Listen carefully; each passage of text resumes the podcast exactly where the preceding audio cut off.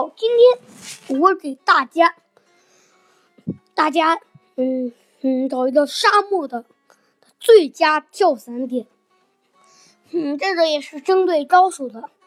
嗯，沙漠的最佳跳伞点就是狮之城。我建议大家跳狮之城，因为因为因为狮之城有个神秘洞穴，不知道大家。知不知道？里面有两把信号枪，嗯，有两发子弹。嗯，狮之城有个牌，那神秘洞穴我不知道在哪里，是我的朋友给我说的。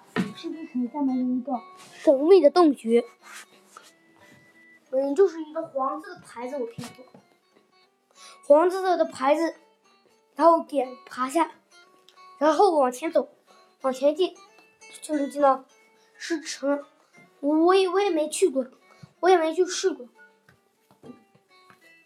然后我就进去里面看看，哦，里面里面还不是我们不是不是我朋友进里面看看，给我说有两把信号枪，还有好几个肾上腺素，还有一堆医疗物资，还有很多的枪械，说是很肥很肥。但是很狮之城，如果这是一百人的战斗的话，嗯，最起码会有。要说要是人少是是会是十几人，要是人多呢？要是人多吗？三十多人都可有可能。尤其我玩雨林地图，那个。嗯，祭坛嘛，跳祭坛，跳祭坛，我整我整个杀了杀了三十九个，才从祭坛出来。祭坛祭坛这虽然是不怎么飞，不知道那把是怎么样。所有人都要祭坛，是因为那道横线只能去祭坛，其他地方。都需要飞，但是飞也就飞上，飞上八百多米、九百多米，那肯定是能飞过去。实在不行，去训练基地也行。然后光去祭坛的就有三十多人，我从祭坛杀了，杀杀了，杀三十三十八个人，才从祭坛出来。也就是一个圈的时，也就是两个圈的时间，我才把祭坛的人清掉，然后在里面搜，也没搜到啥好东西，然后，然后我又去皮卡多，皮卡多有房子，我进了一个小木屋里搜，那把我是真的郁闷，碰见碰见穿墙的大罗金仙。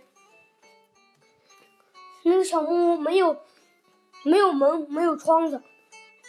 我刚，我刚我在那个小房子里面，然后把它，然后外面有好几个人，我在后面打，我把那些人都打死了，然后我再把门关上。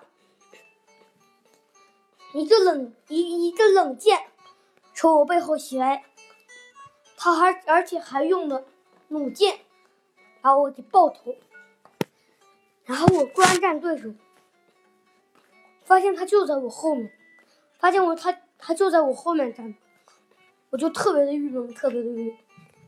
他身上背负着一把 M 四和一把弩弩箭，